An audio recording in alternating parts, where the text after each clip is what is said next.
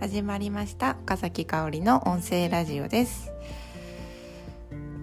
というふうにですねこの音声ラジオを始めて1週間が経ったんですよ。でね今1週間続けてみてなんか感想をねさっき聞かれたのでうんなんだろうなって思ったらなんかね自分で思ったのはねあの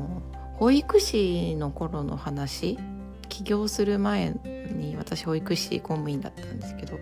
その話がよく出るなっていうのが一つ気づきでした。でなんでその話がいっぱい出てくるのかなって思うとうんやっぱりこう自分にとっての原体験というかん今のこうベースになっているんだなっていうのをすごく感じるんですよね。で私保育士になりたいと思ったのはもう本当もう小学生ぐらいかな、まあ、物心ついた時にはもう保育士になりたいって思ってて。で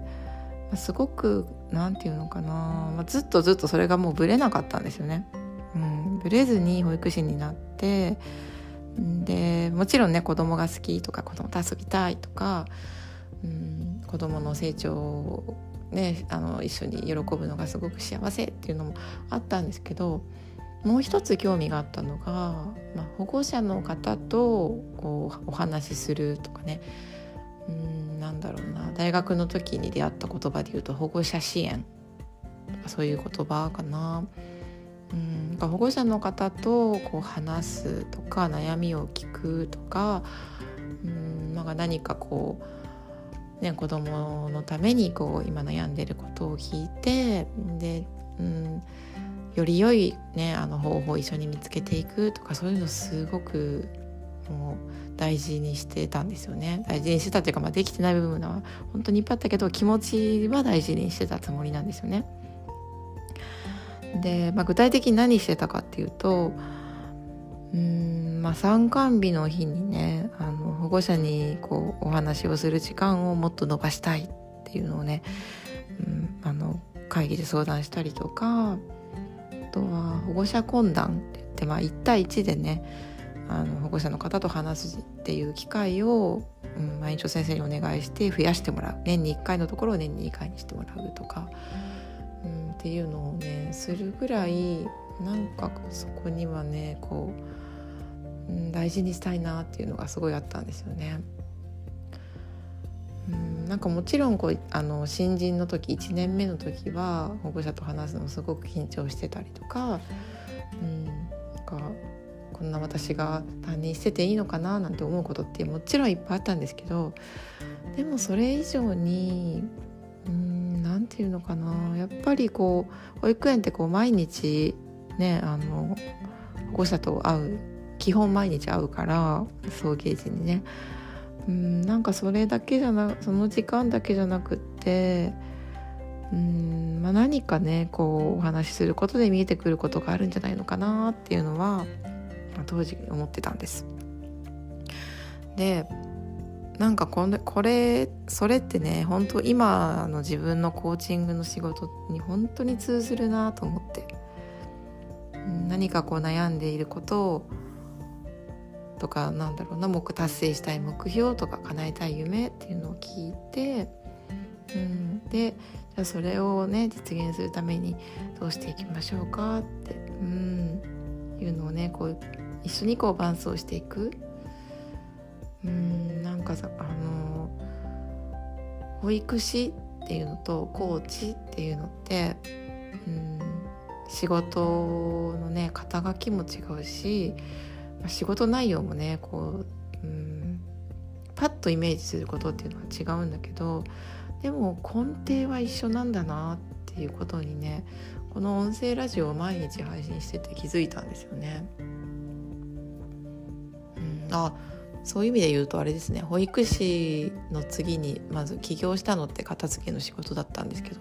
片付けの仕事も根底は一緒ですね片付けを通してうん、の何にときめくか何にときめかないのかっていうのを、うん、選べるようになる、ね、自分の人生を自分で決められるようになるっていう、うん、それをサポートしたかったっていうのが根底なので本当に一緒だなって今喋ってて思いましたね。うんなんか聞いたことがある話でなんかね人はね小さい時子供の時にこれがやりたいとか大きくなったらこれになりたいって言ったことをうんその職業名とかお仕事の表面的なところは変わるかもしれない。でもそれは大人になってからもうんなんか根底は変わらない。でもしその小さい時にこうこれになりたいって言ったものにならなかったとそれをずっと蓋をしてね生きているとするとうんどこかのタイミングでやっぱりこれがやりたいんだって言って、うん、こう花開く時が来るっていうのをね聞いたことがあるんですよね。うん私がねとっても尊敬しているあの中学校の先生をしているねズッキーっていう青森の先生がいるんですけどねズッキーが言ってたんですよね。ズッキーはね、まあ、子供にね中学生にね将来の夢を聞くときに、うん、なんだろうなこう美容師美容師になりたいとか、うん、保育士さんになりたいとか先生になりたいとかサッカー選手になりたいとかいろんなことを子どもたちは言うんだけどその職業名っていうのはうんまあ、中学校卒業してから大人になるまでの間にもう変わる、うん、ほぼほぼ変わるかもしれない。でもなんでそれを聞くかってね将来の夢を聞くかっていうと何になりたいかの奥にねなぜなりたいのっていうのを聞くとそこにね必ずこう原体験があるんだよっていうのをね前話してくださったことがあるんですよね。美容師になりたいっていう子がいたとして「うん、あそうなんだねなんで美容師になりたいの?」って言ったら美容院に行ってこう毎回ね髪切ってもらう時にお話を聞いてもらうのがすごく好きなのって。ね、担当の美容師さんがいつもこう「うんうん」って聞いてくれてそれで話すことがすごく好きなの。でね中学校の時にそうやって言ってる子がたとしてでもそれで卒業して数年経って会うと、うん、お話を聞くっていう別の仕事カウンセラーとかコーチとか他の仕事になってるかもしれない。でもその子がなりたいって思った原体験はね美容師っていう形で叶えるんじゃなくて保育士あ違う違う。カウンセラーとかコーチとかね、うん、セラピストとかどういう形で叶えるかって本当に今その子のね他の興味や関あの好きとかねそういうとこの掛け合わせで夢って叶ってくんだろうなっていうのをねなんかこの音声ラジオ配信してて思いました。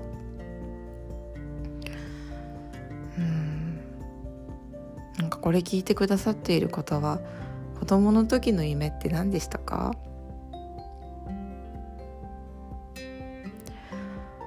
私は結構ずっと保育士になりたいと思ってたのでうんなんか他のものにこう惹かれたって記憶があんまりないんですけどでもカウンセラーとかはね惹かれたことありますね。高校の時にカウンセラーっていう仕事を知ったんですよね。子供の時知らなかったんですよね、まあ、カウンセラーに出会ったことがなかったからね。知らなくて。やっぱりこ